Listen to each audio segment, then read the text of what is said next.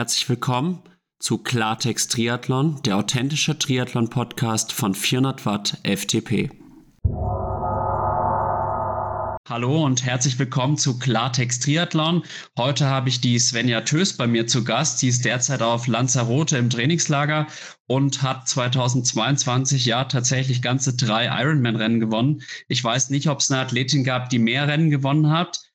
Hallo Svenja, wie geht's dir heute? Und stell dich doch unseren Zuhörerinnen und Zuhörern kurz mal vor. Wer bist du? Was machst du so?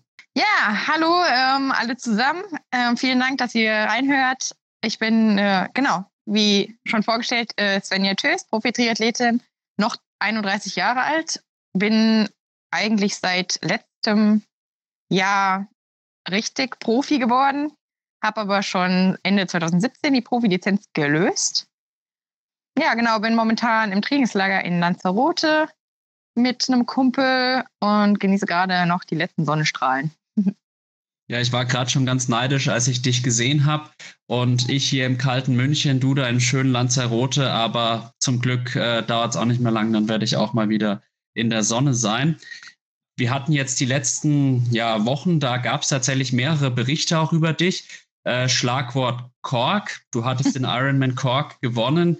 Und dann wurde dir der Sieg abgesprochen, jetzt wieder zugesprochen. Vielleicht kannst du uns da einfach mal auch ja, über die Hintergründe aufklären. Wieso wurde diese Disqualifikation ausgesprochen? Was, was hat es dann auch mit dir gemacht, psychisch, mental? Und vor allem, wie geht es dir jetzt, wo das Ganze eigentlich jetzt ein positives Ende für dich hatte? Puh, du bist jetzt der Erste, mit dem ich darüber spreche. Ganz konkret. Oh, ich weiß gar nicht, wo ich anfangen soll. Genau, ich habe als erste die Ziellinie überquert in Kork, äh, habe den Wettkampf noch spontan in meinem Wettkampfkalender inkludiert. Der Grund war, ich war nach meinem Ironman Frankreich-Sieg für Hawaii qualifiziert, ähm, 2022, und wollte unbedingt nach Hawaii, um zu zeigen, dass ich gut in Form bin. Aber dann, nachdem ich geschaut habe, was die Preise ähm, für die komplette Reise äh, wären, habe ich mir gedacht, uh, das kann ich gar nicht stemmen. Und nach kurzer Absprache mit meinem Trainer haben wir gesagt, okay, dann machst du halt noch den Ironman in Irland und vielleicht kannst du da eine gute Platzierung machen und dann ein bisschen Geld generieren und dann kannst du nach Kona fliegen. Das war eigentlich jetzt mal, damit wir ganz vorne anfangen, der Grund, warum ich überhaupt da gestartet bin. So, jetzt überquere ich als Erste die Ziellinie in Cork. Es war wirklich eine mega coole Stimmung. Ich hatte aber extrem Magenprobleme und es war ein richtig hartes Rennen für mich. Insbesondere der Marathon war ultra hart. Deswegen war es auch meine definitiv schlechteste Marathonzeit. Jetzt muss man dazu sagen, er war auch einen Kilometer länger als normal, also 43 Kilometer. Äh, genau. Und Grund war ähm, Hilfe von außen, die die Fahrradfahrerin meldete die mich als Leader auf der Laufstrecke begleitet hat. Und die ist hinter mir gefahren. Und nachdem ich die Ziellinie als erstes überquert hatte und die Flower-Zeremonie schon war, dann wurde ich als Sieger geehrt und knapp anderthalb Stunden später war ich dann irgendwann nicht mehr im Tracker. Und dann wurde mir berichtet, ja, es hat jemand erzählt, kein Wettkampfrichter, sondern jemand externes, in dem Fall ja die Fahrradfahrerin, dass ich Hilfe von außen angenommen hätte, welche mir zum Sieg verholfen hat. Und das ist nie passiert. Das hat auch kein Wettkampfrichter gesehen. Und daraufhin habe ich gesagt, okay, ich meine, ich lasse mir ja viel gefallen, aber wenn ich nichts gemacht habe, dann akzeptiere ich das definitiv nicht. Und dann habe ich Einspruch erhoben und Gott sei Dank wurde mir dann mein Sieg wieder zurückgegeben. Wie schwierig war das, diesen Einspruch zu erheben und den dann auch durchzubekommen? Hast du dir da auch ja, juristische Hilfe gesucht? Ähm, tatsächlich habe ich einen Bekannten aus Düsseldorf, der hat mir da ein bisschen äh, unter die Arme gegriffen. Äh, insbesondere, weil ich in, in, dem Fall mit den ganzen Paragraphen auch nicht so viel anfangen kann. Und ich, klar, ich kenne das Regelwerk natürlich, aber da muss man auch die richtigen Worte finden. Ähm, äh, ja, wie Outside Assistance eigentlich definiert ist und so weiter und so fort. Und da hat ihm natürlich ein bisschen geholfen, genau. Ja, zum Glück scheint zumindest erfolgreich gewesen zu sein. Kannst du noch ein bisschen uns in deine Emotionen da mit reinnehmen, wie du dich da danach gefühlt hast und dann mhm. jetzt auch, sag ich mal, während der Zeit bis zum, ich nenne es jetzt mal, Urteil und dann jetzt auch Wie hast du dich dann nach dem Urteil gefühlt, dass du da auch uns ein bisschen in dein Innenleben mitnimmst? Uh, es war natürlich eine riesen Achterbahnfahrt. Ähm, ich bin nach Irland gekommen, um eine gute Platzierung zu machen. Aber haben wir, glaube ich, eine, so, nee, so richtig ausmalen können, dass ich das Ding gewinne. Insbesondere Irland, äh, was jetzt kein heißes Rennen ist, was mir eigentlich besser liegt, war das natürlich richtig krass. Ich habe so gekämpft für diesen Sieg, habe diesen Sieg dann auch bekommen. Äh, anderthalb Stunden später sah das Ganze dann nochmal anders aus. Ich konnte es gar nicht richtig glauben. Es war eine riesen Odyssee. Also ich bin dann morgens um 4 Uhr aufgestanden für den Wettkampf, habe den Ironman gemacht. Und dann war ich um 23.30 Uhr abends immer noch da äh, in Action ähm, mit dem ganzen Papierkram beschäftigt und wurde auch gar nicht richtig angehört, äh, weil sie wollten mich quasi dann so ein bisschen abhaken, äh, von wegen, du bist jetzt disqualifiziert und sei jetzt still. Aber mir wurde auch kein Grund gesagt, warum. Und da bin ich natürlich schon ein bisschen hartnäckig gewesen, weil, wie gesagt, ich bin jetzt nicht letzter geworden, sondern erster und wollte dann schon wissen, ja, was ist denn da jetzt der Grund gewesen und was ist überhaupt passiert. Ähm, insbesondere, weil ich mir nie nichts bewusst war und auch nichts bekommen habe und äh, definitiv keine Hilfe zur Ermöglichung eines Sieges. Und genau, das war natürlich ein richtiger äh, Stoß vom Kopf äh, und hab dann bin dann wieder nach Hause geflogen, völlig entsetzt und aufgewühlt und traurig, äh, kann meine Gefühle gar nicht zusammenfassen, konnte die ersten anderthalb Wochen auch gar nicht trainieren, weil ich das nicht fassen konnte. Und ja, ich hatte eigentlich noch nie so psychische Probleme, dass ich nachts überhaupt nicht mehr schlafen konnte. Äh, es hat sich so ein bisschen angefühlt, als ja, hätte ich richtig viel, ja, hätte ich, sagen wir mal so, ich sitze vor meinem Haus.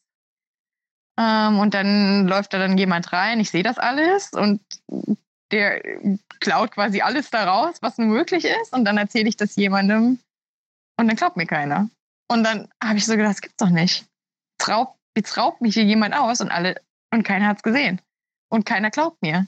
Und so hat sich so ein bisschen angefühlt äh, und so richtig falsch. Und dann habe ich auch gesagt, boah, ich brauche jetzt hier Hilfe. Das ist, fühlt sich einfach nicht richtig an. Ich kann jetzt zwei Wochen, ja eigentlich zwei Wochen lang jede Nacht äh, zwei, drei Stunden nur geschlafen. Von Training konnte man überhaupt nicht mehr sprechen.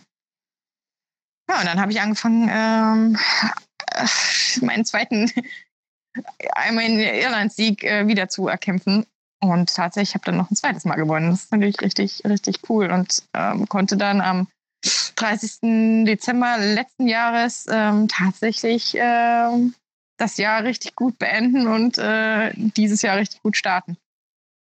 Ja, also das kann ich mir total vorstellen. Du hast das ja jetzt sehr eindrücklich geschildert. Also ich konnte mich da auch voll gut reinversetzen und da musste ja wirklich auch ein Stein vom Herzen gefallen sein. Wie hast du auch Unterstützung von deinem Umfeld bekommen? Gerade jetzt, sage ich mal, in den Tagen danach, also nach Irland, diesen ganzen Geschehnissen?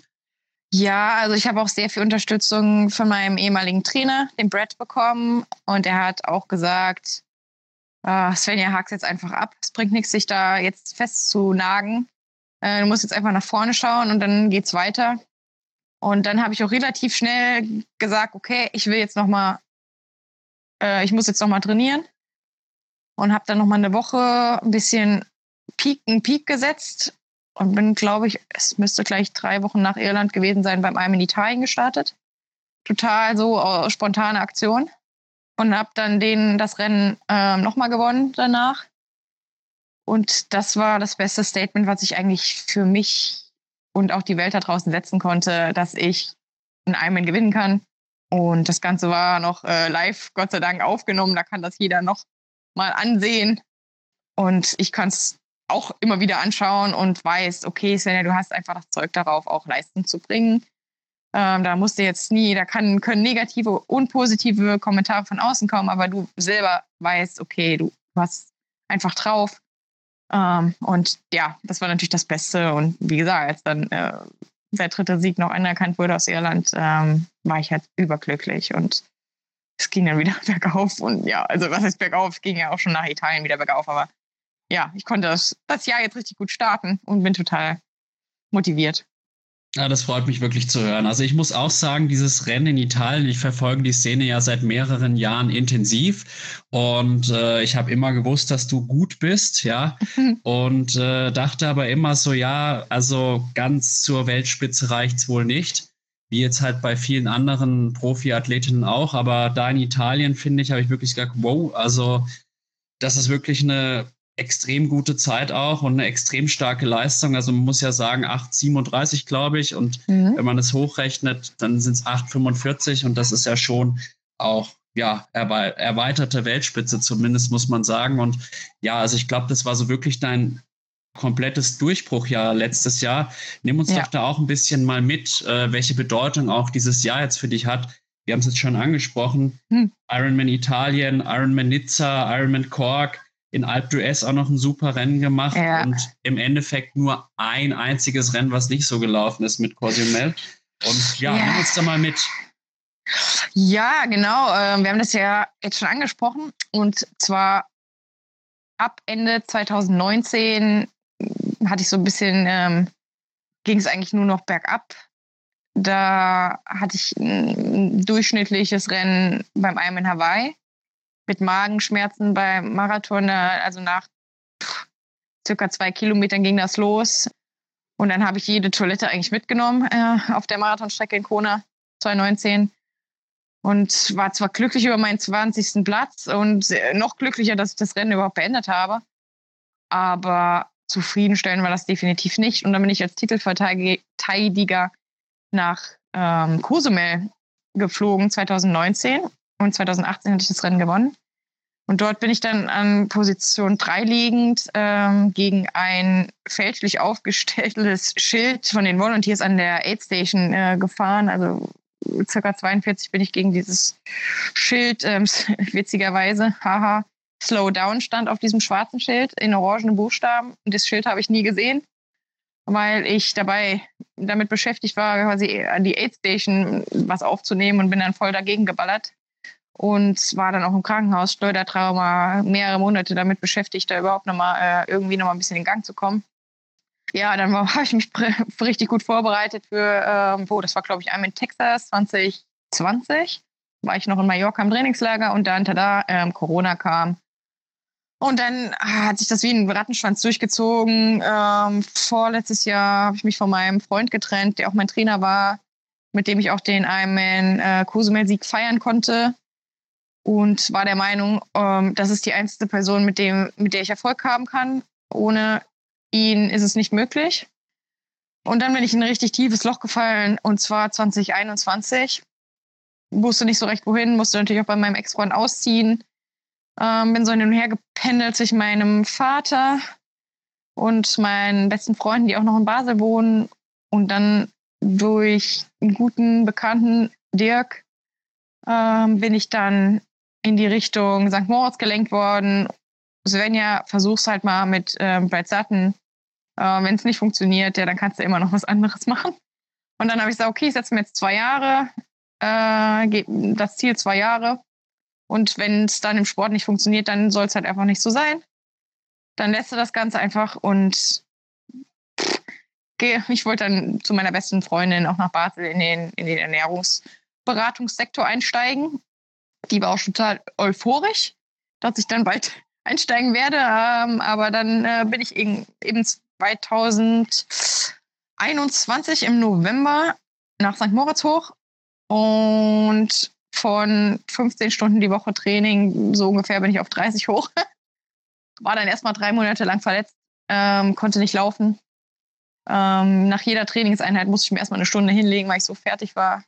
Hatte so viele Zweifel, ähm, und wusste eigentlich gar nicht, ob das der richtige Weg ist, ähm, diese ganze Quälerei und Schinderei. Äh. Und dann, nachdem die anderen Mädels aus dem Squad auch schon mehrere Rennen gemacht haben, so Med 3, hat die Svenja immer noch kein Rennen gemacht, weil ich immer verletzt war, konnte nicht laufen. Ähm, äh, habe tatsächlich auch nur Aquajoggen gemacht äh, und dann habe ich das Ganze auch nochmal extrem in Frage gestellt, saß dann in Gran Canaria, Maspalomas, war ich im Trainingslager, hatte die als Apartment für zwei Monate gebucht und dann konnte ich einen Monat davon ähm, ja eben gar nicht laufen. Also ich hatte so Schmerzen mit den Fersen. Die waren höchst entzündet. ähm, da wir das Pensum extrem hochgefahren hatten. Ich bin zweimal die Woche gelaufen, eigentlich immer. Und auf einmal waren das dann fünfmal die Woche und 100 Kilometer anstatt äh, 25, was ich sonst immer gemacht habe. Und dann war eigentlich klar, dass ich dann verletzt bin. Also im Grunde, wenn ich jetzt rückblickend sehe, war das eigentlich absehbar. Es war viel zu schnell das Volumen gesteigert und das ist auch ein bisschen meine Schuld, dass ich das nicht richtig kommuniziert hatte, dass ich so wenig gelaufen bin. Deswegen ich nehme das definitiv meine Kappe. Und ja, irgendwann meinte Brad dann, okay, ähm, you are ready, ähm, kannst einen Wettkampf aussuchen. Und dann habe ich gesagt, okay, ich mache die Challenge Malta und eine Woche später mache ich dann Mabea und dann auch, daraufhin meinte er, mache erstmal einen Wettkampf. Und dann sagte er aber, nee, ich möchte vielleicht zwei machen. Einfach um zu sehen, wo ich denn stehe. Und dann, wenn es dann nicht funktioniert, ähm, vielleicht ist das Training einfach dann zu viel. Ähm, gesagt, getan, bin ich nach ähm, Malta geflogen, habe das Rennen gewonnen. Ähm, ja, mein dritter Sieg. Ähm, es war natürlich der beste Einstieg, den ich haben konnte. Und meine Zweifel waren erstmal Vergessenheit. Eine Woche später bin ich Mabea gestartet. Äh, recht holprige Anreise und wurde dann Zweite. Ähm, regenerationsmäßig war natürlich, das natürlich auch nicht so das Beste. Und das hat mir definitiv gezeigt, wow, ein erster Platz, ein zweiter Platz. Äh, du bist auf dem richtigen Weg. Und dann hat sich das ja wirklich sofort gesetzt. Und alle Zweifel waren tatsächlich mal weg. Ja, also die Saison war auf jeden Fall extrem erfolgreich letztes Jahr. Das ist eigentlich die größte Herausforderung, ist das jetzt quasi nochmal zu toppen. Wenn das Boah. überhaupt geht, muss man sagen. Das, das, äh, das kann man nicht erwarten, auf jeden Fall. Nee. Du hast jetzt ja, ja schon einiges über deinen Trainer oder deinen Ex-Trainer, muss man ja mittlerweile sagen, Brad mhm. Sutton gesprochen. Mhm. Er ist ja wirklich berühmt, berüchtigt und ja auch einer der erfolgreichsten Triathlon-Trainer überhaupt. Vor ja. allem halt auch im Frauenbereich. Ich glaube, Daniela Rief, die er auch zu vier Siegen geführt hat. Jetzt ist sie auch mittlerweile nicht mehr bei ihm, sondern ich glaube sogar auf sich alleine gestellt. Kannst du uns da mal ein paar gute Stories erzählen oder auch mal Einblicke geben? Wie hart ist es wirklich und was ist das für ein Typ? Also, und äh, weil der scheint ja auch so ein bisschen die Trainingswissenschaft nicht so ganz umzusetzen, zumindest von dem, was man hört, aber er hat ja trotzdem Erfolg. Brad ist ein ganz, ganz, eine ganz ganz spezielle Persönlichkeit, ein ganz besonderer Charakter. Er geht seinen Weg, er hat seine Ideen und wenn du diese Ideen gut findest, ist das gut und wenn du sie schlecht findest, ist das auch gut. Das interessiert ihn überhaupt nicht. Ähm, also du musst ihm blind vertrauen können, ähm, auch wenn vieles nicht ganz schlüssig erscheint äh, und fragwürdig erscheint, äh, was mir immer noch manche Trainings erscheinen mir immer noch sehr fragwürdig, aber es hat definitiv funktioniert und es funktionierte auch in der Vergangenheit bei anderen Athletinnen und Athleten. Ähm, ja, also was ist so, was so eine ganz krasse Geschichte ist irgendwie, da bin ich 56 Kilometer gelaufen an einem Tag. In einer äh, Einheit oder in zwei? Äh, es waren tatsächlich äh, drei Einheiten. Mhm.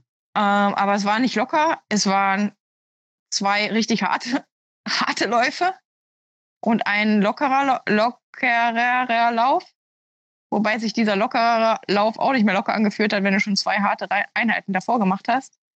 Ähm, ja, also ganz ehrlich, nach der ersten Einheit hätte ich schon sagen können, okay, mache ich noch irgendwie eine Stunde Spinning locker, um die Beine zu lockern und ist der Tag, war auch ein, war ein guter Tag. Aber als dann hieß, ja, jetzt kommt dann nochmal so was Hartes nach dem ersten Lauf, da dachte ich mir dann auch, oh, ich weiß jetzt nicht, ob das sinnvoll ist. Ja, dann habe ich das dann auch durchgezogen und dann hieß es, ja, wie fühlst du dich? Dann sage ich ja völlig zerstört. Gut, jetzt läufst du nochmal 20 Kilometer. Da habe ich mir dann auch gedacht, was? Jo, das war schon mal so eins der merkwürdigeren Einheiten gewesen. Oder ähm, relativ kurz nach diesem Tag kam dann auch ein Koppel, eine Koppeleinheit äh, mit richtig harten drei Stunden auf, mh, mm, auf dem Turbo, also auf der Rolle, äh, mit zwei Stunden ein Koppellauf drauf. Also dann war ich dann fünf Stunden da beschäftigt. Und das ist halt auch irgendwie äh, recht heftig gewesen, weil weder das Rollentraining noch der Lauf danach war nur ansatzweise easy. Äh, das war so ein Tag und wie gesagt, relativ kurz nachdem ich diesen Monsterlauf hatte, Monsterlauftag hatte. Und was ich beim Brett auch gelernt habe, sind diese Doppelläufe. Morgens und mittags einen Lauf und ähm, dann meistens irgendwie auch nochmal Rad am Nachmittag zum, ähm, ja, zum Lockern der Beine. Kannte ich so nicht. Ansonsten meistens drei Einheiten tatsächlich. Und das Lockern der Beine dann auch wirklich locker, sagen wir mal, wirklich nur kurbeln oder dann auch noch mal mit ein bisschen Schmackes? Nee, das ist tatsächlich easy. Also 45 Minuten, 100er Trittfrequenz. Was du da an einem Tag gelaufen bist, das schaffen andere in einer Woche nicht, muss man sagen. Ja. Äh, selbst im Profibereich. Also wirklich Hut ab. Denkst du, dass das auch irgendwie so auf die mentale Ebene abzieht, dass er da erstmal den Athleten auch so mental irgendwie briefen will? Ja, Brett hat immer, also Brett hat zu mir, ich glaube, es war im Dezember 2021, gesagt, Svenja, also nach irgendeinem, ich glaube, es war nach dem Schwimmtraining, hat er zu den Mädels allen gesagt, ja, wir müssen hier und hier noch arbeiten.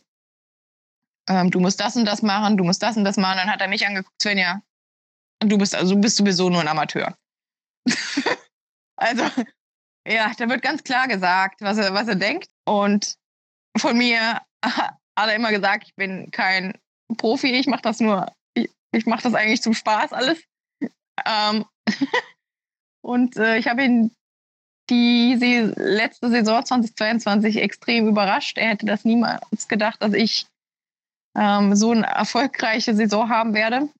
Und ja, fand das sehr, sehr spannend, dass ein Amateur solche Leit Leistungen bringen kann. ja, wie bist du denn damit umgegangen, wenn dann so ein Trainer sagt, du bist quasi ein Amateur?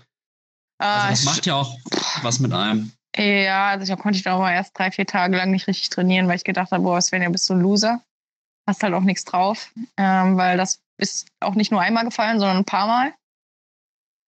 Äh, dass ich zu langsam bin, dass ich die Trainings nicht umsetzen kann. Ähm, mh, ja, dass ich, mh, dass ich nicht, dass ich nicht wirklich will, gut zu sein.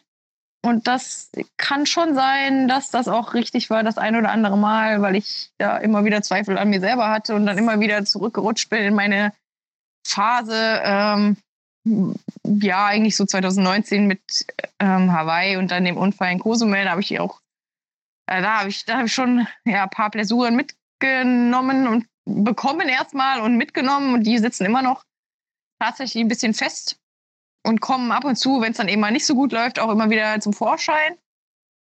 Ja, zum Beispiel eine Einheit dann beim Schwimmen, das äh, wird wahrscheinlich auch immer mein ähm, trainingsintensivste Sportart bleiben von den dreien im Triathlon.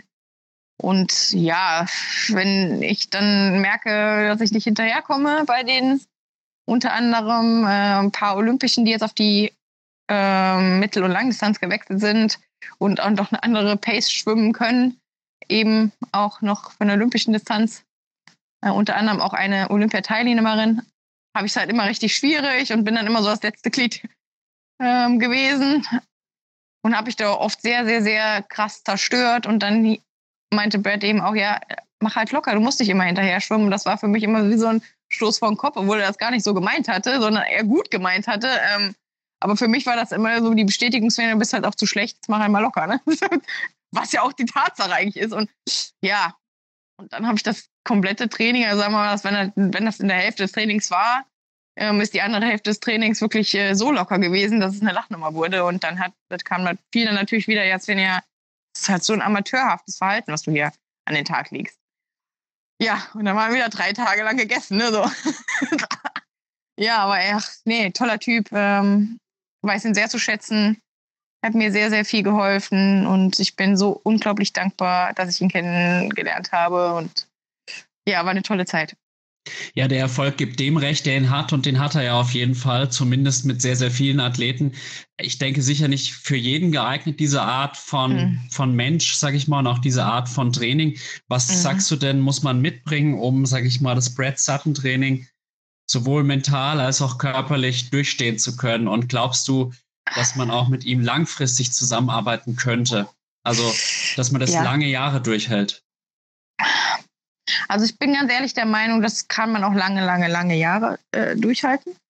Ähm, du musst es aber wirklich richtig wollen. Richtig wollen. Und du musst dich immer quälen. Da ist kein Tag, wo du sagst, okay, das war jetzt locker. Es ist tatsächlich, das ist, du, ja, du musst es mögen, ja, sich so quasi tagtäglich äh, zu foltern.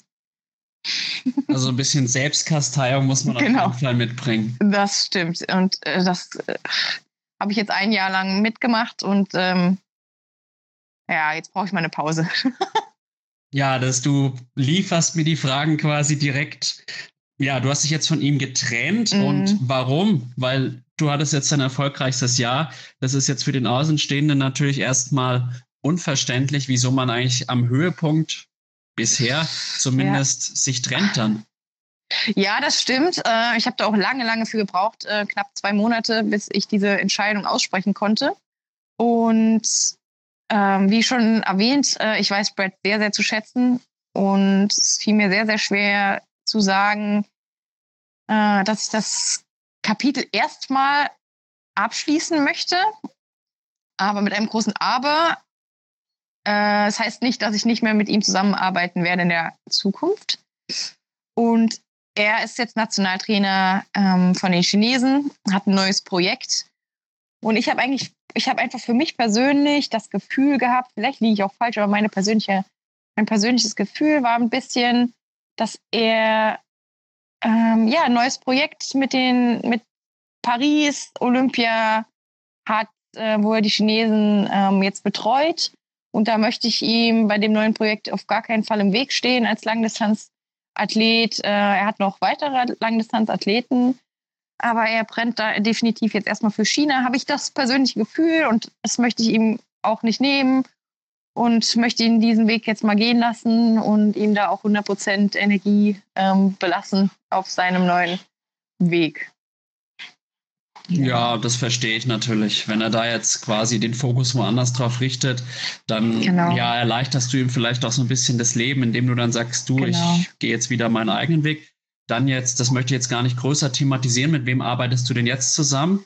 Und wie ist die Zusammenarbeit bisher so angelaufen?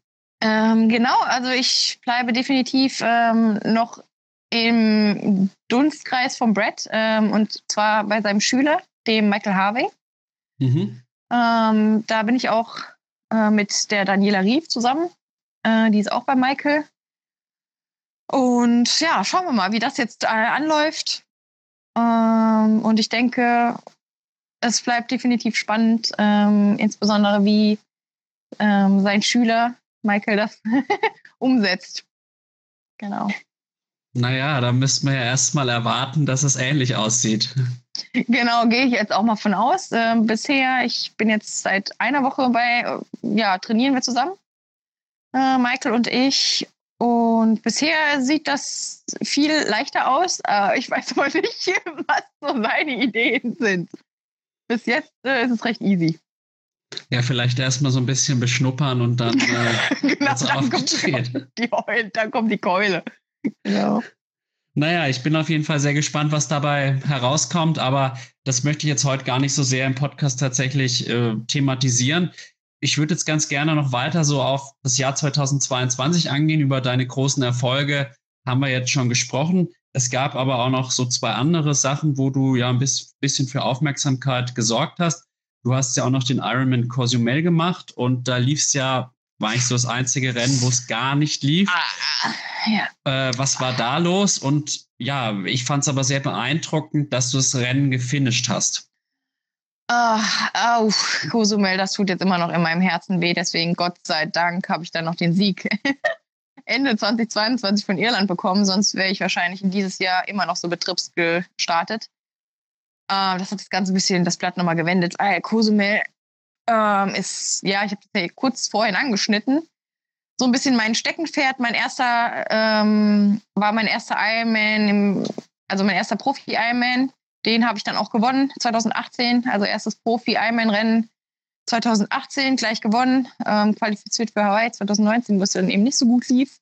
Und dann ähm, bin ich ja 2019 in das Schild gefahren in Cozumel als Titelverteidigerin an Position 3 liegend. Ein Fahrrad, das ja, hätte, hätte, wäre sicherlich noch ganz gutes Rennen geworden, wenn dieser Vorfall nicht passiert wäre. Und dann wollte ich eigentlich 2021 äh, Ende des Jahres, äh, wo ich ja dann gerade neu in St. Moritz und bei Brad war, äh, wollte ich nach Cozumel und dann hieß es äh, aber von Brad, nein, Svenja, du gehst nicht nach Cozumel, du machst jetzt gar kein Rennen, du musst jetzt erstmal trainieren, du bist überhaupt nicht fit. Und ein Amateur. Und dann habe ich ja dann einmal in Frankreich gemacht, äh, super Leistung. Im Nachhinein immer noch total stolz darauf, weil das richtig krass war, das Rennen richtig hart. Ähm, ja, genau. Dann äh, Irland gewonnen, dann ähm, ja kurz danach äh, Italien gewonnen. Äh, und dann habe ich zu Brad gesagt, Brad, ich kann nicht nach Kona, es ist mir zu teuer, aber darf ich Cozumel machen? Ähm, ich möchte Cozumel als mein Hawaii machen. Und dann hat Brad gesagt, okay, machen wir. Ich bereite dich jetzt richtig gut darauf vor, aber da musst du halt nochmal die Arschbacken zusammengreifen, äh, kneifen auf gut Deutsch, dass du dann eine richtig krasse Leistung ab, auch abliefern kannst. Um, ja, dann haben wir das Laufpensel nochmal richtig krass hochgefahren. Vielleicht ein bisschen zu viel. Und dann habe ich zwei Wochen vor dem Wettkampf gemerkt, oh, ich will eigentlich gar nicht mehr trainieren. Und das war so der Punkt, glaube ich, wo mein Körper mir gesagt hat, es ist genug. Und jede Einheit habe ich mir gesagt, oh, ich will eigentlich gar nicht mehr trainieren. Kann der Wettkampf nicht morgen sein? Und das hat sich wirklich so eigentlich 16 Tage bis vom Wettkampf so durchgezogen. Gut, zwei Tage vom Wettkampf habe ich sowieso nichts, sowieso nichts mehr gemacht. Aber in der Wettkampfwoche habe ich gemerkt, ach, meine Waden sind irgendwie so hart und ah, irgendwie zieht es mir so in die Fersen rein. In beide. Und dann habe ich noch ein paar ja, Aktivierungsläufe gemacht vor dem Wettkampf und Mittwoch hat es so richtig in meine linke Ferse gezogen. Bei ähm, ja, ein paar Tausendern, die ich dann noch gelaufen bin. Und samstags war der Wettkampf, glaube ich, oder sonntags, pff, schieß mich, ich glaube Sonntag, nee, Sonntag war der Wettkampf, genau, mittwochs habe ich noch mal ein paar Tausender, schnelle Tausender gelaufen. Und dann habe ich so gedacht, uh, das ist jetzt nicht so toll. Habe ich dann auch gleich ähm, noch kommuniziert, dass ich das hatte, aber dass es nichts Schlimmes ist. Also ich hatte jetzt nicht wirklich Schmerzen, überhaupt nicht. Es war einfach nur ähm, ja irgendwie ein Stechen, so in der Ferse. Äh, und dann Donnerstag habe ich das schon fast gar nicht mehr gemerkt. Freitags bin ich nochmal ein paar 200er gelaufen, schnellere.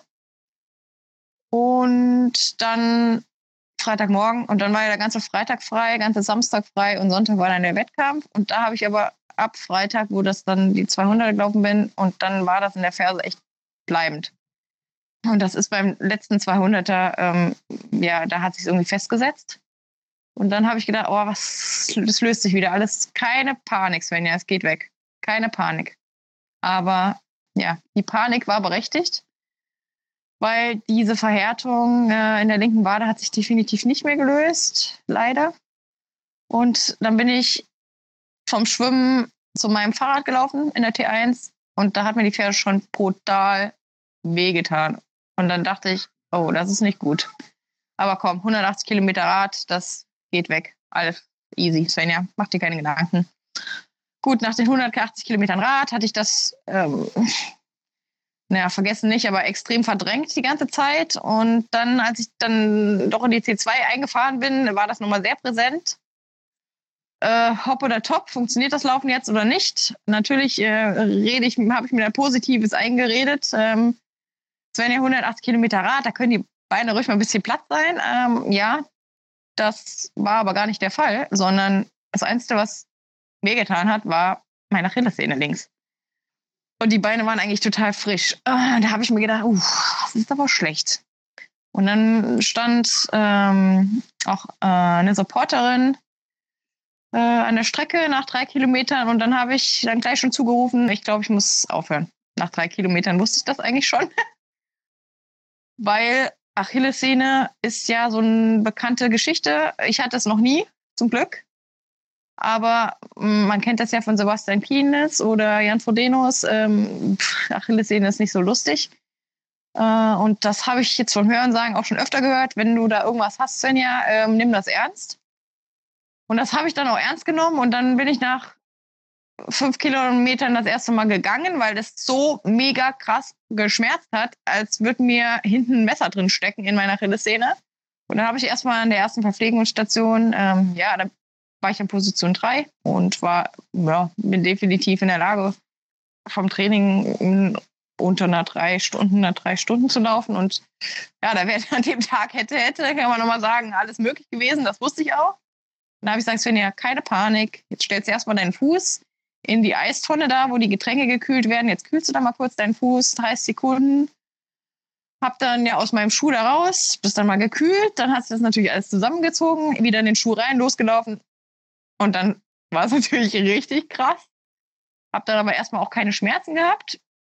War aber alles ein bisschen starr, aber Schmerzen waren tatsächlich weg für 500 Meter und dann ging das Ganze halt nochmal los und dann habe ich beschlossen, okay, jetzt bist du sechs Kilometer gelaufen.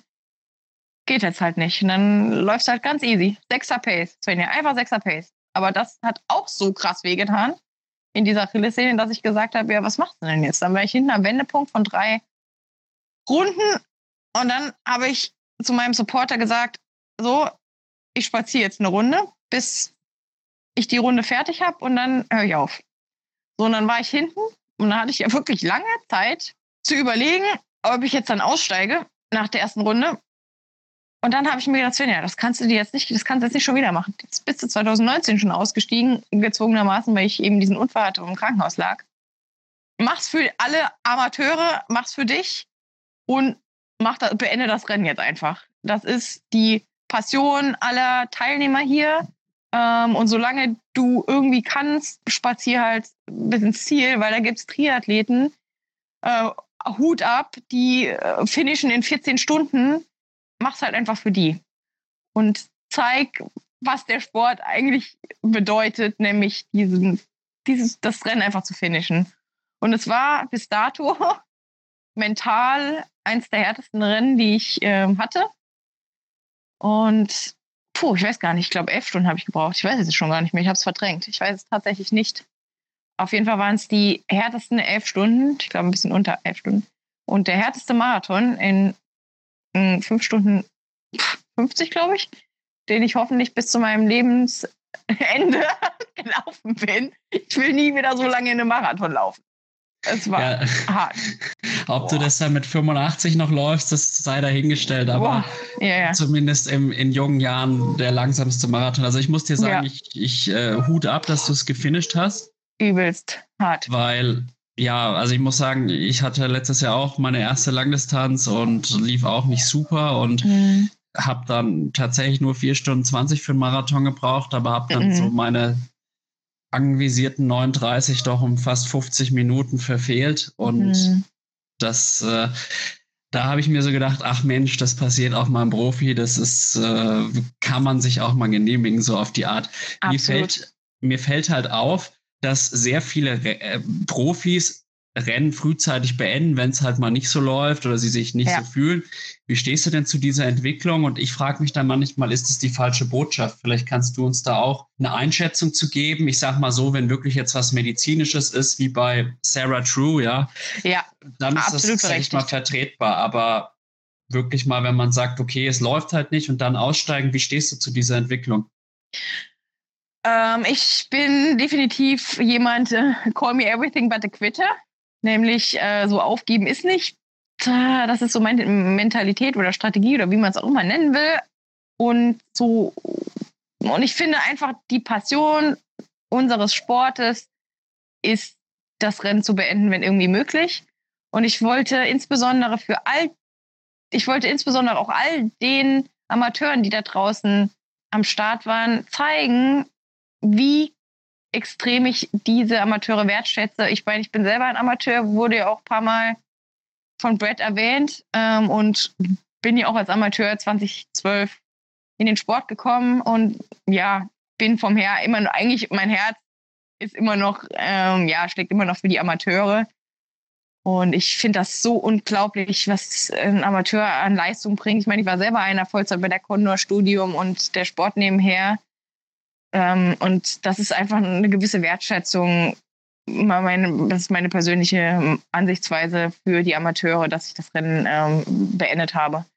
Ähm, einfach um zu sagen oder zu zeigen, hey Leute, Hut ab, dass ihr hier Stunden später, wenn ich schon geduscht habe und so weiter, äh, immer noch kämpft, äh, neben Job, Familie genau. Also es ist definitiv eine Wertschätzung und ich finde es unglaublich toll, ähm, ja, wenn man überhaupt einen Ironman finisht.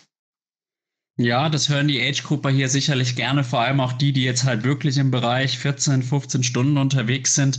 Und äh, ich finde es auch immer, das ist wirklich eine sehr schöne Sache an unserem Sport, dass er die letzten ja fast mehr Aufmerksamkeit bekommen als die mhm. ersten. Ich habe mir dann eher so gedacht, äh, ja, wäre ich lieber letzter geworden. Mhm. Weil äh, ich habe dann auch in der Zeit war im Hotel, habe schon, habe sogar zu Abend gegessen und dann habe ich mir gedacht, gehe ich mal zur Finisher Party. Mhm. Und ja, also auf jeden Fall richtig cool, dass du es gefinisht hast und das heißt, mhm. du siehst es dann auch kritisch, dass da manche dann ja. auch mal zu früh aussteigen. Ja, tatsächlich. Da habe ich auch noch, da ich ja dann letzter wurde, also ich wurde ja noch nie letzter irgendwo, aber jetzt war ich natürlich letzter, weil so langsam wie ich war dann doch keiner. Und da habe ich halt auch einige, die mich dann, wie gesagt, überholt hatten, die sind dann ausgestiegen. Äh, da dachte ich mir halt auch, boah, krass, ne? Also, wenn es dann wehtut, dann hört man halt auf, damit man sich nicht die Blöße gibt und letzter wird. Und dann habe ich mir gedacht, komm, dann werde ich lieber letzter, bevor ich aufhöre. Einfach zum Res ja, Respekt zum, zu unserem Sport und zu allen Finishern. Ja, also wirklich mega. Ich hoffe, du behältst dir diese Einstellung bei auf jeden Fall. Danke. Dann, dann machen wir jetzt so ein bisschen einen leichten Themawechsel. Du hast jetzt letztes Jahr auf Hawaii verzichtet. Ich glaube, die Hintergründe, die wurden jetzt auch schon mhm. auf Trimark und so weiter so ein bisschen erläutert. Das waren vor allem finanzielle Hintergründe. Mhm. Und kannst du vielleicht noch ein paar Worte dazu verlieren, ohne da jetzt zu sehr ins Detail zu gehen, weil wir wollen jetzt mhm. ja auch nicht Dinge, die schon erzählt wurden, dann total auffrischen immer. Genau, also ähm, ich konnte mir die Reise nach Kona einfach nicht leisten. Ähm, und ich hoffe, dass ich dieses Jahr äh, Unterstützung von, ähm, ja, wer weiß, vielleicht fällt es ja noch beim Himmel und ich finde einen Partner, der mir das finanziert. Ähm, ich hoffe jetzt wirklich, dass ich dieses Jahr nach Hawaii schaffe. Aber selbst finanzieren ist dieses Jahr auch nicht möglich, obwohl ich der Meinung bin, dass die Preise definitiv sinken durch die ähm, Trennung ähm, der Männer und Frauen. Aber die Reisekosten sind einfach immer noch viel zu hoch und das war letztes Jahr enorm. Und deswegen bin ich nicht nach Kona ge geflogen, gereist, was sehr schade war. Aber ja, schauen wir mal, wie es dieses Jahr ist. Ja, also ich glaube, kein Triathlet oder nur die wenigsten. Tatsächlich hatte ich jetzt auch schon mit Thomas Steger einen im Podcast, mhm. der gesagt hat, er möchte gar nicht nach Hawaii. Aber sonst kenne ich tatsächlich keinen Triathleten, wow. der sagt, ich möchte gar nicht nach Hawaii. Und kann ich mir sehr gut, kann ich mich gut in dich hineinversetzen, wenn man eigentlich die sportliche Leistung erbracht hat, sich qualifiziert hat, was ja auch im Profibereich auch manchmal wirklich schwer ist, ja, mhm. dann zu sagen, ich fahre nicht hin und es liegt im Endeffekt am finanziellen, das ist natürlich schon sehr, sehr bitter. Mhm. Und ich höre jetzt raus, 2023 möchtest, möchtest du auf jeden Fall hinfahren. Die Quali hast du ja mit dem Ironman Italy, aber genau. es ist, steht noch in den Sternen. Also richtig. Ja, also mein einzigste Rennen, was ich bisher geplant habe, ist tatsächlich der Ironman Hawaii 20, also dieses Jahr. Ähm, aber pff, wie gesagt, wenn da nicht irgendwas vom Himmel fällt und ähm, ein Wunder geschieht, dass mir jemand die Reise finanziert, äh, werde ich dieses Jahr auch nicht am Start sein können.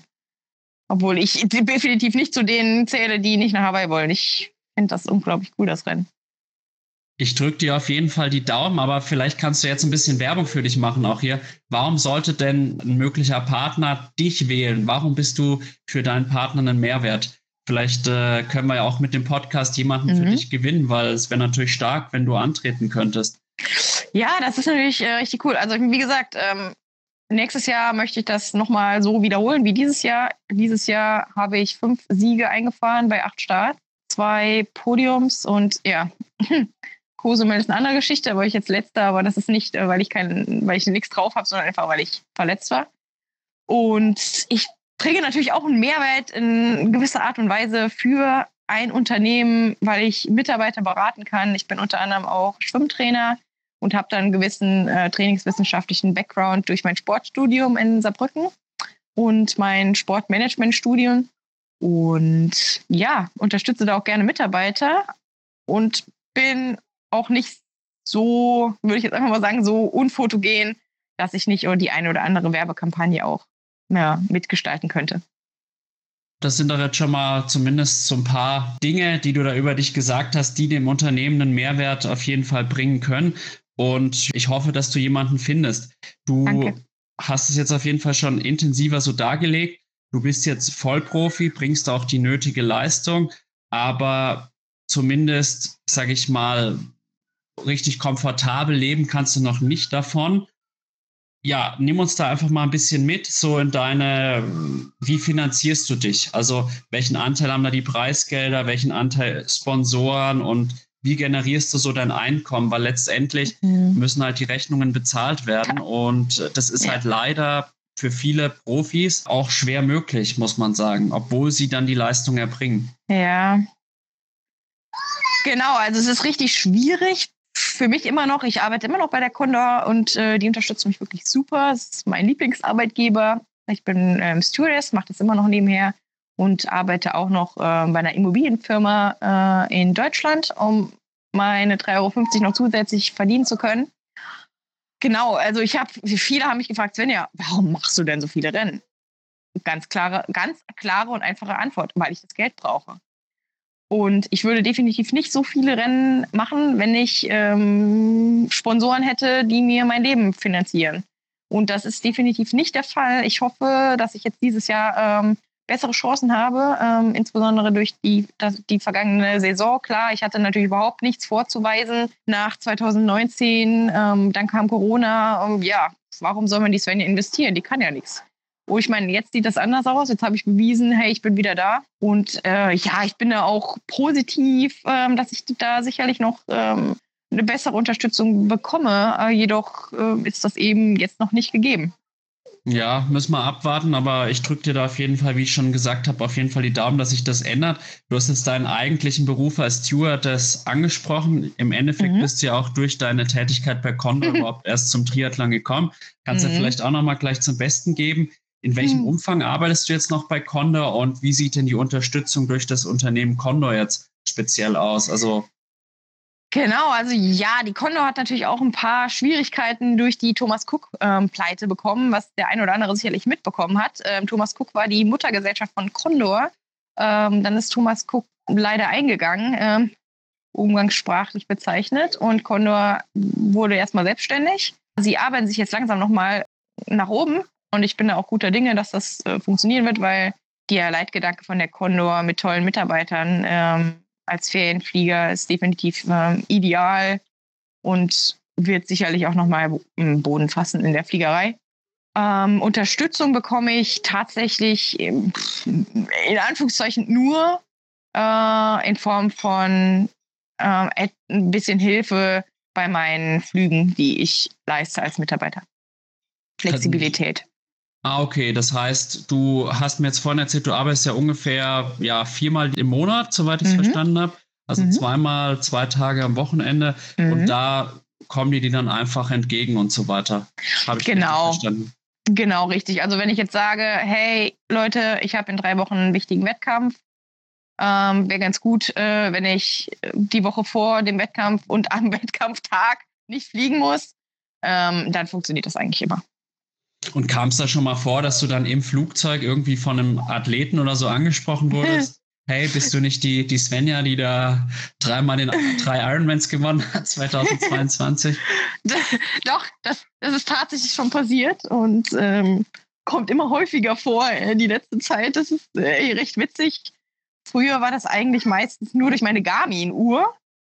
Äh, da hieß es, oh, bist du Läuferin? Und dann sage ich halt, nee, ich bin Triathletin. Und dann kam, ach krass, bist du die Svenja?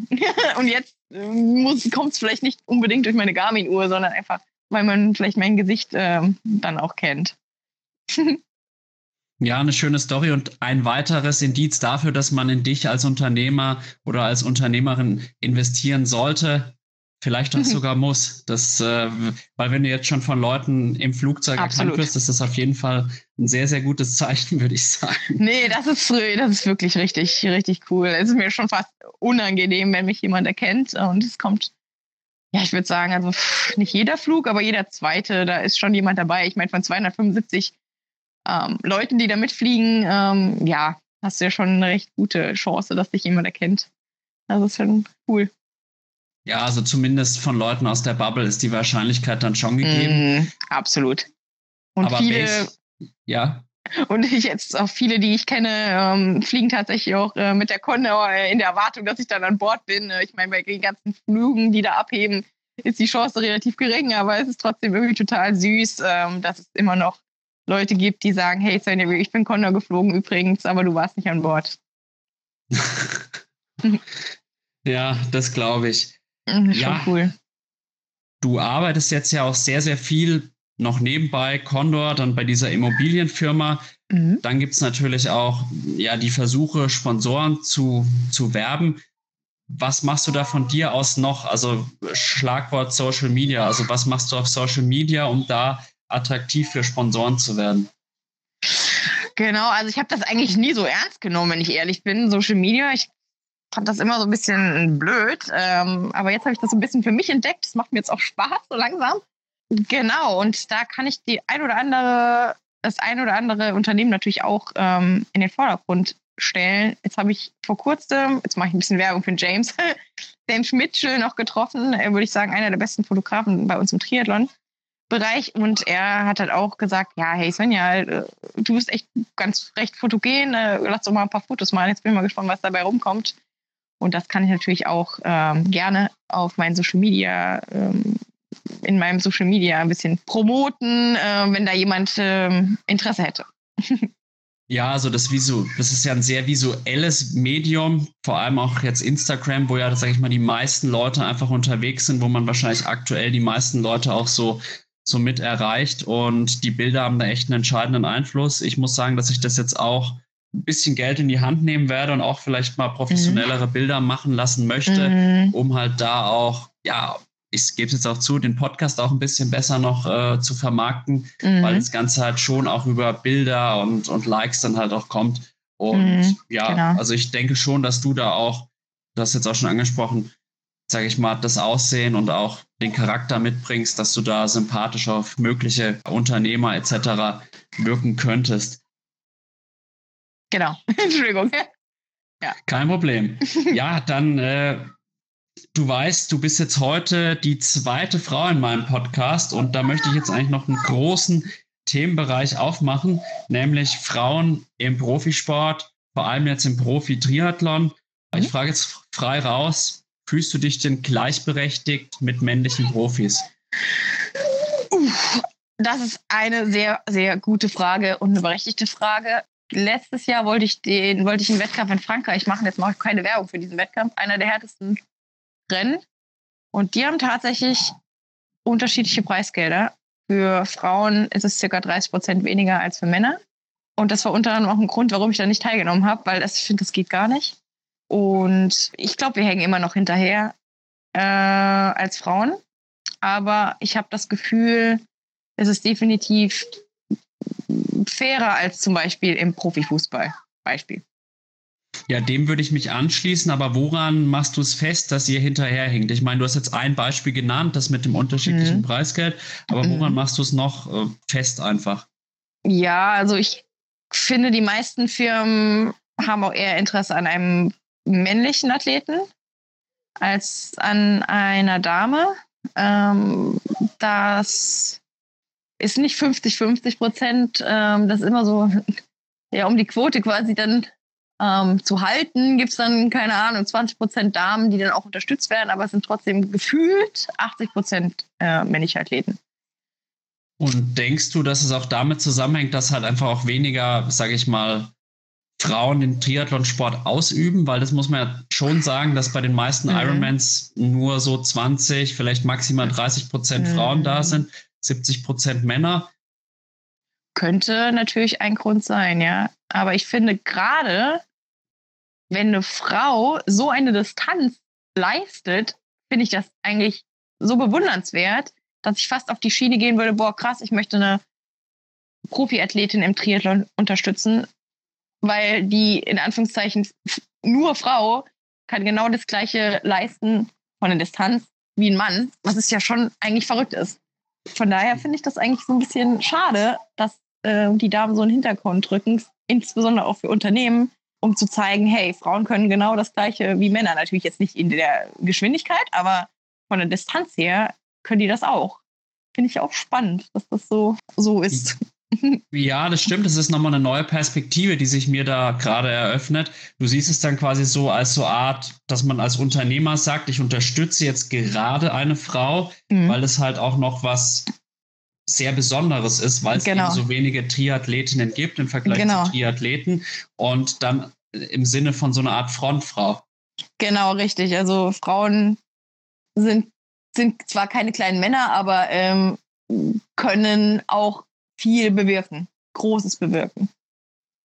Ja, das denke ich auch. Und man muss halt leider auch sagen, dass es nach wie vor so ist, dass Frauen dann auch häufig so ein bisschen auf ihr Äußeres reduziert werden. Mhm. Und da würde man halt auch irgendwie dann auch nochmal ein Statement setzen, dass man eben ja diese sportliche Leistung honoriert einfach. Also ich finde es auf jeden Fall eine sehr, sehr schöne neue Perspektive, die du mir da gerade gegeben hast. Welche weiteren Nachteile siehst du denn für dich als Frau im Triathlon? Und vielleicht auch im gleichen Zug siehst du auch Vorteile für dich? Ja, also ich will da jetzt gar nicht so negativ sein. Ich bin auch ein, bin auch kein negativer Mann, also äh, Mensch. Und pff, Nachteile hm, habe ich mir jetzt noch gar nicht so groß Gedanken drüber gemacht, weil ich einfach, wie gesagt, äh, eher positiv gestimmt bin. Und positiv finde ich, wie schon eben erwähnt, ähm, zu sehen, dass eine Frau in der Lage ist, so eine Riesendistanz zu bewältigen.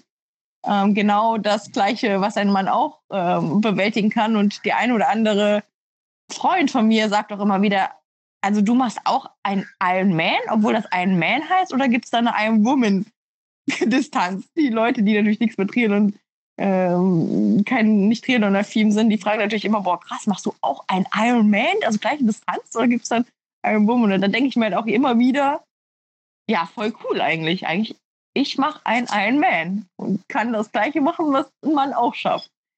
Und ja, man muss, cool. Man, ja, also man muss ja auch sagen, warum sollte, sollte das eine Frau nicht auch, auch schaffen können, wenn es ein Mann auch schafft? Und man muss ja sogar sagen, je länger so eine Distanz geht, umso geringer sind ja eigentlich die, die Unterschiede auch. Also ihr seid ja auch verdammt nah dran an den Männern. Vor allem, wenn man jetzt auch die Leistung jetzt mal auf Sprints oder so vergleicht, glaube ich, ist da eigentlich der Unterschied Mann-Frau mhm. wesentlich höher als im Ironman. Richtig. Ich muss sogar kann sogar so weit gehen, kann ich jetzt am guten Beispiel festmachen. Also ich habe zum Beispiel jetzt dieses Jahr mal eine Mitteldistanz gemacht, war auch die Elena Iledic am Start. Ah, ja. Und ja, ich habe sie knapp geschlagen. Ich glaube, es waren ein paar Minuten. Mhm, und cool. aber auf der Langdistanz hätte ich keine Chance gegen die, weil, sage ich mal, auf den kürzeren Strecken, da kommst du halt dann noch doch über die Kraft mehr. Ja. Und auf den längeren Strecken spielt es ja immer weniger eine Rolle. Und man muss ja auch sagen, gerade auch im Laufbereich, finde ich, sind die Frauen verdammt nah dran. Also ja, sind ja spannend. Manche Profifrauen fast schneller als die Profimänner. Wenn man jetzt mhm. Laura Philipp, Chelsea Sodero, auch du bist eine sehr gute Läuferin. Das ist wirklich spannend, stimmt, ja. Jetzt und, und desto länger die Distanz wird, desto näher kommen die Frauen ja tatsächlich an die Männer. Also sagen wir, reden wir erstmal von Ultraläufen. Da sind die Frauen ja richtig stark. Ja, genau. Also man müsste eigentlich mal so testen, ob bei so, so noch längeren Geschichten da die Frauen sogar ja. irgendwann gewinnen oder widerstandsfähiger sind als die mhm. Männer. Das müsste man mal herausfinden. Ja. Spannend, und ja. Also auf jeden Fall Hut ab, was da die Frauen leisten. Und äh, ich sehe euch da auch so ein bisschen als Vorreiterin tatsächlich für ja auch die Frauen jetzt in der allgemeinen Gesellschaft, die jetzt auch vielleicht gar nichts mit dem Triathlon zu tun haben. Auf jeden Fall eine ganz, ganz starke Sache. Ja. Und jetzt, um mal so ein bisschen mehr ins Sportliche wieder reinzukommen, jetzt haben wir ja zum Beispiel die Entwicklung, dass bei Ironman-Rennen, vielleicht sollte man ja auch den Begriff auch Iron Woman erweitern, hm. ja, die EM an unterschiedlichen Orten, teilweise auch an unterschiedlichen Daten etc. stattfinden. Ist das gut oder schlecht in deinen Augen? Ich finde es sehr gut. Jetzt, ach, also ich bin das, du bist jetzt, das ist jetzt meine erste Antwort seit, seit der Kundgebung dieser Nachricht, äh, dass ich das positiv heiße. Aber ich glaube, es ist primär positiv für Profiathleten. Weil ein Amateur möchte nicht nach Nizza zur Weltmeisterschaft. Also zumindest die, die ich befragt habe. Aber ein Profi möchte vielleicht auch die Chance haben, in verschiedenen Gegebenheiten und Bedingungen eine Weltmeisterschaft auszuführen. Und zwar ist Nizza meine persönliche Meinung komplett anders als Hawaii. Und dann kann in Nizza können andere Athleten gewinnen, die vielleicht in Hawaii gar keine Chance hätten. Und das habe ich jetzt, diese neue Perspektive kam mir jetzt erst vor kurzem in einem Gespräch mit einem anderen Profi, der zu mir gesagt hat, Svenja, hey, jetzt kann ich vielleicht mal echt richtig weit vorne landen. Und dann habe ich mir so gedacht, hm, aber das kannst du doch in Kona auch. Und dann hat er aber daraufhin gesagt, ah, nee, das ist aber einfach nicht meine Strecke, weil ich komme in der Hitze nicht gut klar. Und das finde ich natürlich irgendwie spannend. Also für Profis könnte es wirklich äh, ein Vorteil sein für den einen oder anderen. Für den anderen, für den einen Nachteil, für den anderen ein Vorteil. Aber wenn das jetzt immer wieder variiert, kann, ist ja immer noch die Chance gegeben, ähm, dass jeder mal in Anführungszeichen vorne mit dabei sein kann, weil eben verschiedene Bedingungen herrschen. Aber für die Amateure, wie schon zu Anfangs gesagt, äh, finde ich das äh, eigentlich geht gar nicht. Ja, ich, ich tatsächlich, ich bin ja auch Amateursportler, ich sehe es so ein bisschen zwiespältig. Mhm. Ich muss halt schon sagen, so eine Hawaii-Reise, ja, ich bin jetzt Lehrer, dadurch halt äh, an Ferien mhm. gebunden. Hawaii liegt leider nie in den Ferien. Mhm. Und dann habe ich halt auch noch das Problem der Kosten, weil ich halt schon sagen muss, ich verdiene sehr gut mhm. verglichen mit der Gesellschaft, aber halt mhm. im Triathlon dann gar nicht mal so gut, wenn man das so sagen kann. Mhm. Und da habe ich mir dann gedacht, ja, wie, wie, finanziere ich mir das Ganze? Weil alleine mal 1400 Dollar für Startgeld, dann die ganzen Flug etc., so dass ich sagen muss, vielleicht würde ich jetzt, wobei ich da sicherlich in der Minderheit bin, auch es präferieren, mhm. zu sagen, okay, dann versuche ich es halt mal in Nizza und starte mhm. dort weil es halt einfach dann auch gut machbar ist aus Europa. Und ich persönlich mhm. finde es eigentlich sehr, sehr spannend, ähnlich wie du, das rotieren mhm. zu lassen, weil ja. halt dann auch andere Athletentypen einfach gefordert sind. Mhm. Ich kann mhm. mir zum Beispiel vorstellen, dass eben ein Patrick Lange, der mhm. in Kona super performt, mhm. in Nizza beispielsweise eben, wo es ja auch sehr radlastig ist und so ja. weiter, durch die anspruchsvolle Strecke, dann gar nicht so erfolgreich ist. Oder auch du jetzt, du bist ja eine leichte Athletin. Genau. Und da kommst du natürlich die Berge gut hoch, wenn man dann noch gut abfahren kann. Und also ich finde es eigentlich gar nicht so schlecht, mhm. aber ich glaube, wir beide sind da doch tatsächlich so ein bisschen ja. in der Minderheit. Absolut. Also ich wär, wahrscheinlich werden jetzt auch viele Hörer sagen, krass, ähm, wie kann man nur? Ähm, aber ja, also ich, wie gesagt, alle Amateure, die ich befragt habe, die finden das Katastrophe. Absolute Katastrophe, insbesondere weil sie nicht mit ihren Partnern starten können. Und das sehe ich eben auch kritisch. Das ist total kritisch. Also ich hatte jetzt tatsächlich, ja, einer meiner besten Freunde, Sebastian heißt der, hatte sich für Kona qualifiziert. In Italien war übrigens fünf Minuten langsamer als du. Also schon auch ein sehr, ja, muss man sagen. Starker Athlet. Ja, sehr starker Age-Grupper. Und du hast ihn beim Laufen, hast ihn abgefangen. Also ich glaube, das hat er mir sogar irgendwie so grob erzählt. Und auf jeden Fall seine Freundin, die hatte sich auch qualifiziert für Kona, hatten schon alles gebucht und ja, jetzt auf einmal kein Kona mehr. Und du weißt ja auch gar nicht, kann ich mir das zwei Jahre hintereinander leisten? Und, oh. und er wird jetzt wahrscheinlich gar nicht in Kona antreten und das ist sehr, sehr schade. Und man muss auch sagen, oh. durch diese Trennung habe ich halt die Befürchtung, das müsste man vielleicht auch anführen, dass die Frauen dann eigentlich zwar an sich dann an dem Tag mehr Aufmerksamkeit bekommen, aber insgesamt irgendwie so der Wert davon sinkt und man mhm. dann irgendwie den Fokus immer alle zwei Jahre auf die Männer-WM wieder setzt. Also mhm, mhm, weiß ich nicht. Vielleicht kannst du da auch ein paar Worte noch zu sagen. Ja, also ich glaube, dieses Jahr wird das definitiv noch nicht so sein. Ich glaube, also meine persönliche Meinung ist, dieses Jahr werden die Frauen ihr, ihre, ihre Medienpräsenz überhaupt bekommen und so wie das war, persönliche Meinung nicht wiederkommen, weil dann die Leute realisiert haben, äh, Moment mal, da sind ja nur Frauen. Und dann, glaube ich, eben wird das so sein, wie du das schon spekulativ gesagt hast, dass eben alle zwei Jahre, wenn die Männer dann da sind, äh, die Männer äh, total gepusht werden und die Frauen völlig untergehen. Aber wie es dann am Ende sein wird, wissen, wissen, wir, wissen wir beide nicht. Aber das ist so meine Vermutung. Ja, also ich hoffe natürlich, dass es nicht so kommt. Ich muss sagen, ich schaue, habe ich auch schon im anderen Podcast-Gespräch gesagt, sowohl Männer als auch Frauen-Triathlon verdammt gerne an. Mhm. Und ich habe sogar Sportarten, wo ich den Frauensport lieber schaue, beispielsweise im Biathlon oder so. Ja, ja, ja. Ich, ich weiß nicht warum, aber irgendwie hat sich das so bei mir entwickelt und harren wir einfach der weiteren Entwicklung. Es ist auf jeden Fall ein extrem diskussionswürdiges Thema und ich denke, man kann jetzt so zusammenfassen, wir haben da sowohl positive als auch negative Aspekte jetzt genannt und jetzt muss man die Situation annehmen und das Beste daraus halt eben machen. Mhm. Ja, jetzt haben wir da so ein bisschen das alles schon so enger thematisiert. Jetzt würde ich gerne wieder so auf das spezifische Frauentraining eingehen. Schlagwort zyklusbasiertes Training. Arbeitest du jetzt schon auch quasi mit deinem Zyklus? Wird da Rücksicht drauf genommen? Mhm. Und wie war es beim Brad Sutton vielleicht auch?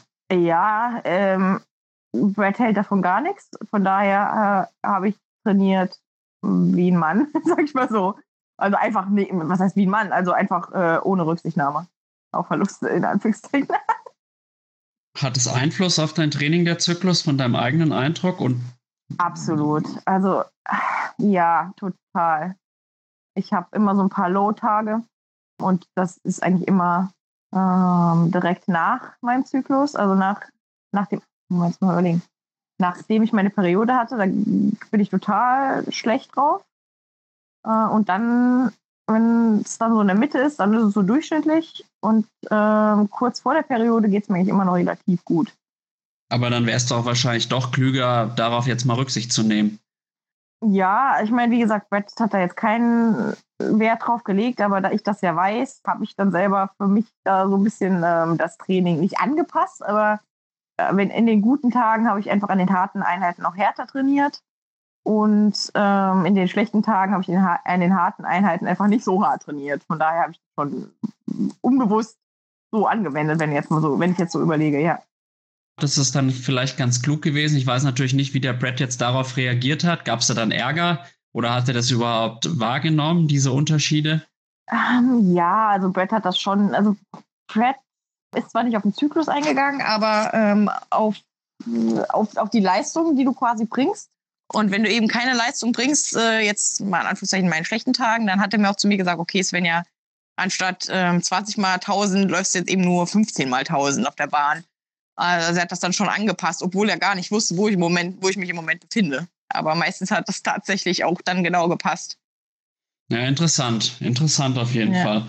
Naja, ja. bin ich mal gespannt, wie das dann sein Schüler quasi macht, ob der da das Ganze jetzt aufnimmt. Ich meine, es gibt jetzt mhm. Athletinnen wie jetzt Laura Philipp oder auch die ganze Cype Squad, die das Thema auf jeden Fall präsent gemacht haben und ja, ja auch ja, erfolgreich trainieren. Und ich finde es irgendwie im Triathlon halt auch so interessant, dass so viele Wege quasi nach Rom führen. Also Wahnsinn. es gibt so viele verschiedene Ansätze und irgendwie viele können zum Erfolg führen. Und da sind wir jetzt wieder bei dem Punkt, der Erfolg gibt dem Recht, der ihn einfach hat. Genau. Nee, ja, dann, dann danke ich dir, dass du jetzt auch gemeinsam mit mir so ein bisschen dieses Thema Frauen im Profisport, Profi-Triathlon ja genauer einfach untersucht hast. Und so langsam nähern wir uns auch dem Ende unseres heutigen Podcastes.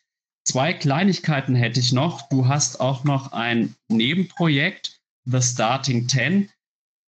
Ja. Was hat es damit auf sich? Ah, das ist total cool. Ralf Salzmann ist der, wie soll ich sagen, der Boss des Startups, Starting, des Starting Ten. Und er hat sich überlegt, was gibt es in der Sportbranche noch nicht?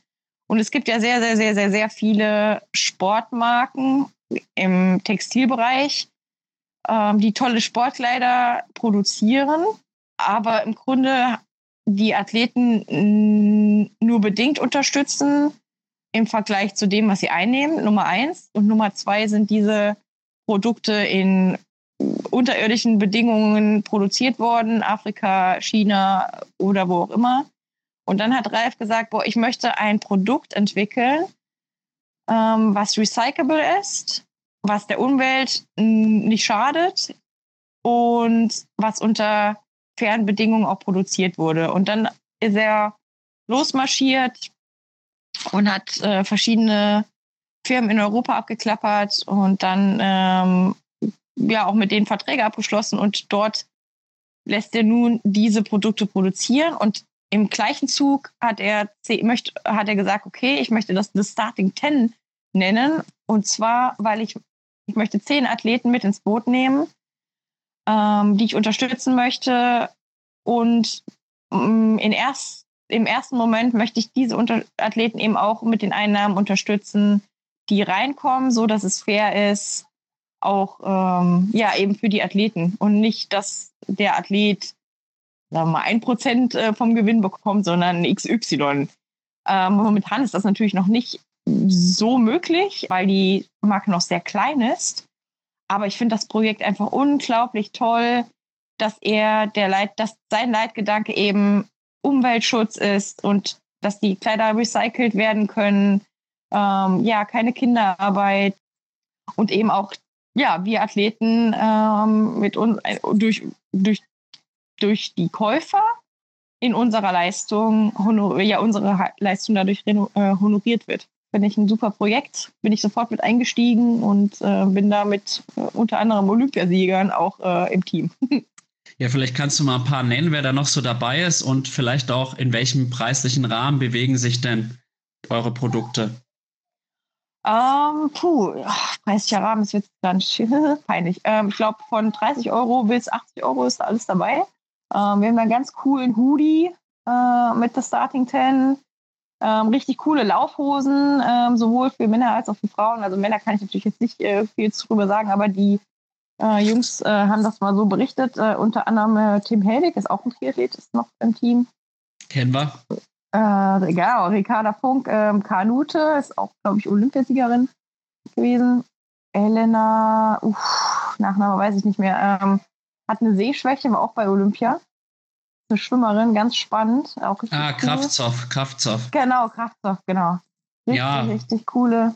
Und sonst habe ich auch noch keinen kennengelernt von den. Ja, genau, das sind so die ersten, die ich jetzt kenne, persönlich. Aber dann haben wir auch noch ähm, zwei Volleyballerinnen, unter anderem auch äh, Svenja. Nachname ist mir jetzt entgangen. Mm, ja, aber wir sind alle auf der The Starting 10 äh, Homepage aufgeführt und es lohnt sich definitiv mal vorbeizuschauen.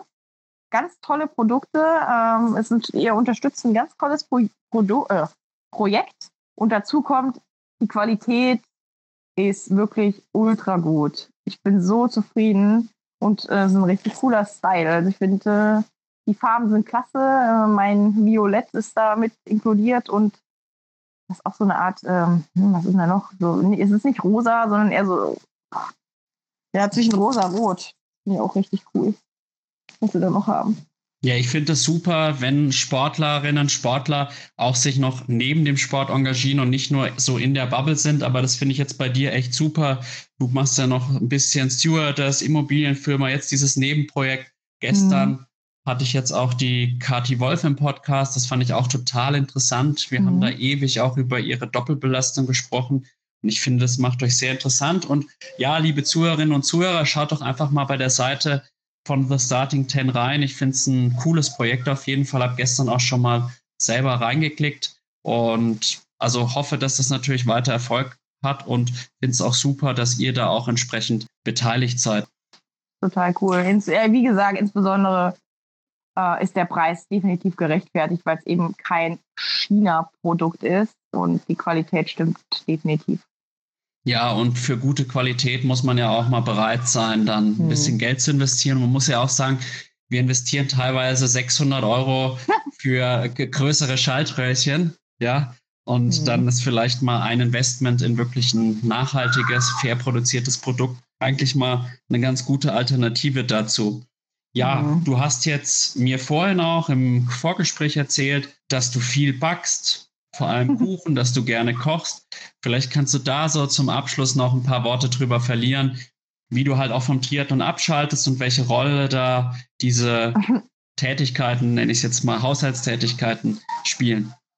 Ja, ich bin auch ähm, ganz bekannt für mein äh, Bananenbrot. Ähm, das backe ich so alle drei Tage, bis es dann eben auch wieder leer ist und mein Granola-Müsli. Ähm, das, äh, genau, diese zwei Dinge gibt es bei mir eigentlich äh, immer, außer natürlich jetzt hier äh, im Trainingslager ohne Backofen geht das natürlich nicht. Da ja, kommen auch ein bisschen Krokodiltränchen auf. Ähm, ja, ich freue mich aber schon wieder, wenn ich wieder zu Hause bin und dann wieder loslegen kann damit. Äh, und das holt mich total runter. Ich habe da auch mehrere Kreationen, aber natürlich die Basis äh, von den beiden äh, ist immer das gleiche. Ja, cool. Und das heißt, du kochst auch dann meistens selbst und mhm. hast auch dann Freude dabei, weil es gibt ja doch viele, die dann irgendwie sagen, boah, jetzt auch noch kochen, habe ich jetzt gar keine Lust drauf und dann hauen sie sich halt irgendein Fertigprodukt rein und ja, vielleicht kannst du da noch ein paar Tipps geben auch, wie du dich da auch strukturierst, dass du auch selber kochen kannst, ohne dass du dich da jetzt groß für anstrengen musst. Vielleicht hilft es dem einen oder anderen Zuhörer auch noch. Ja, also meistens habe ich, ähm, also während des, wenn ich vom Training nach Hause komme äh, und meine Shake, Shakes, also erstmal meinen Shake genommen habe, ähm, ja, dann präpariere ich eigentlich meistens das Ganze schon so ein bisschen und dann ähm, bin ich da auch relativ simpel. Ich koche nicht äh, stundenlang, sondern das darf nicht länger als eine halbe Stunde dauern bei mir. Und genau, dann ist das wie so eine, ja, ich zeremoniere das, also so eine, ja, ich zelebriere, jetzt habe ich zelebriere das schon wirklich richtig, äh, dann abends was zu kochen. Manchmal habe ich natürlich auch nicht mehr so richtig Bock, dann esse ich halt einfach nur einen Salat mit, ähm, ja, Nüssen, Thunfisch und ähm, dann war es das auch, aber meistens habe ich da wirklich auch Lust, mich da zu betätigen. Was, wenn man bei dir zu Gast wäre, was würdest du uns da kochen? Also, was ist Spaghetti Bolognese. gerne auch vegan oder vegetarisch, wenn äh, da Veganer oder Vegetarier unterwegs sind, aber sonst gerne die richtige Spaghetti Bolognese. Und du bist jetzt nicht mehr vegetarisch oder? Genau, ich war lange vegan, äh, also eigentlich ewig vegetarisch, dann zwei Jahre, drei Jahre vegan. Ähm, dann bin ich zu Brad gekommen und Brad äh, hat mich darum gebeten, äh, bitte nochmal alles zu essen, äh, damit ich nicht in irgendwelche Defizite falle. War für mich am Anfang ganz, ganz schlimm und äh, habe mich schlecht gefühlt, aber jetzt esse ich tatsächlich einmal die Woche Fleisch. Warum hast du dich schlecht gefühlt? Eher so, weil du Fleisch gegessen hast, ethisch oder? Ja, genau, aus ethischen Gründen, weil ich Tiere über alles liebe. Okay, ja, aber interessant, weil das ist ja auch irgendwie wieder komplett so ein bisschen gegensätzlich zur Bewegung im Triathlon generell, wo wir ja gefühlt immer mehr Veganer, Vegetarier haben. Mhm. Wie kam es jetzt zu diesem Sinneswandel, sage ich jetzt mal? Ähm, ja, also ich bin tatsächlich ähm, vegan, also eigentlich immer noch vegan unterwegs und esse dann halt auch zweimal die Woche Fleisch. Oder einmal Fisch, einmal Fleisch eigentlich.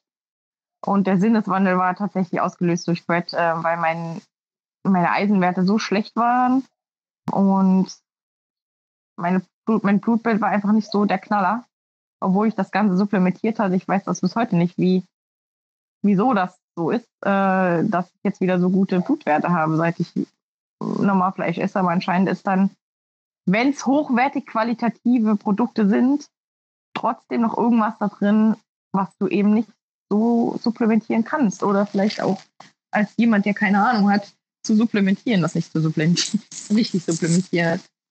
Ja, man weiß halt dann nie, ob die, sage ich mal, Supplemente dann auch wirklich im Blut so richtig ankommen. Genau. Und ich denke, es ist dann wahrscheinlich doch das Bessere, das über natürliche Lebensmittel zu sich zu nehmen. Mhm. Und ja, aber es ist hochinteressant. Ich finde es vor allem dadurch hochinteressant. Ich habe es nämlich auch mal probiert mit dem Vegetarischen und das dann auch ein Jahr durchgezogen. Aber ich habe jetzt eigentlich weder leistungsmäßig noch gesundheitlich da irgendwie positive Auswirkungen von mhm. gesehen, mhm. von diesem Vegetarismus und bin dann tatsächlich auch dazu übergegangen, ähnlich wie du, halt dosiert, vielleicht mal zwei bis dreimal im Monat halt auch Fleisch zu essen. Mhm. Und ich glaube, viele machen halt den Fehler, dass sie dann zu wenig Proteine essen. Ja. Natürlich will ich nicht sagen, dass es möglich wäre, auch vegan komplett gesund zu sein und Leistungssport zu betreiben. Ich meine, Laura Philipp ist das beste Beispiel, aber. Ja, absolut. Aber wahrscheinlich auch immer eine individuelle Geschichte. Eben, das denke ich eben auch, dass eben nee, bei dem einen funktioniert es, bei dem anderen eben auch nicht, weil wir einfach alle unterschiedlich sind.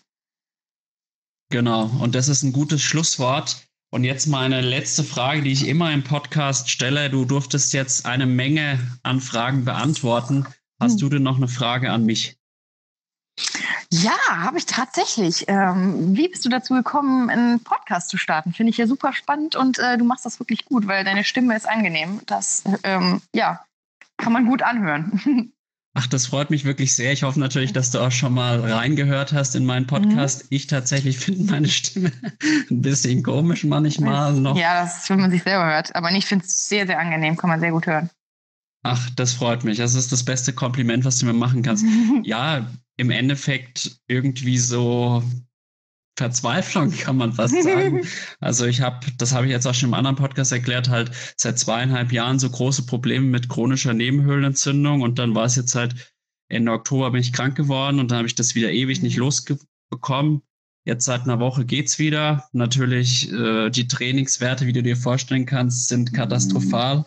Also ich habe teilweise bei Puls Puls 140 bei 166 Watt, da habe ich sonst eher so Puls 125. Mhm. Aber ich hoffe, dass sich das dann im Laufe der nächsten Wochen einpendelt. Ja, und dann irgendwie habe ich dann so ein, mehrere Podcasts gehört und ich hatte irgendwie immer Bock schon. Also mein eigentlicher Traumberuf war jetzt nicht Lehrer. Ich hoffe, die Schulleitung hört jetzt nicht zu. Mhm. Aber war eigentlich so ein bisschen Sportmoderator oder Sportreporter. Und dann ah. dachte ich mir, eigentlich kannst du das jetzt mal so voll ausleben.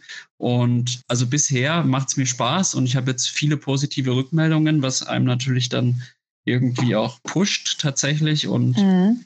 also bin froh über jeden Athleten, der mich unterstützt. Und deswegen bin ich auch dir ganz besonders dankbar und glaube, dass es auch ein ganz interessanter Podcast mit dir jetzt war, der auch vielen Zuhörerinnen und Zuhörern zumindest in einigen Teilen Mehrwert bieten kann. Ich hoffe es wirklich. Also wenn der ein oder andere Zuhörer noch eine Frage an mich hat, äh, könnt ihr mich gerne bei Instagram oder auf Facebook kontaktieren. Svenja und dann THOES. Ähm, genau, da bin ich äh, total offen. Ja, würde ich euch auf jeden Fall empfehlen. Ich kann sagen, die Kontaktaufnahme mit der Svenja war sehr unproblematisch und sie war auch sehr, sehr freundlich und entgegenkommend und also ne, wirklich eine total nette Persönlichkeit und kann ich mich da nur anschließen. Danke dir.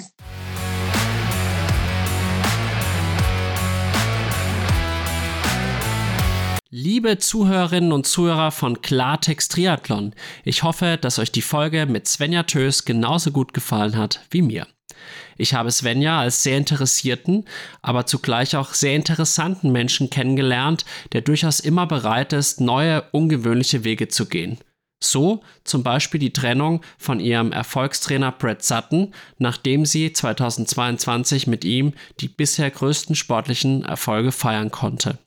In der nächsten Folge von Klartext Triathlon spreche ich mit Dominik Sovilla, ein sportlich bereits verdammt erfolgreicher Athlet, der aber in der öffentlichen Wahrnehmung im Triathlon noch wenig Bedeutung hat. Dies sollte sich auf jeden Fall bald ändern. Wenn euch mein Podcast und meine Arbeit gut gefallen, freue ich mich darüber, wenn ihr mir eine kleine Spende über PayPal oder Red Circle dalasst oder aber meinen Podcast über Social Media, Spotify und Co. verbreitet. Vielen Dank und weiterhin viel Spaß beim Zuhören. Euer Alex von Klartext Triathlon.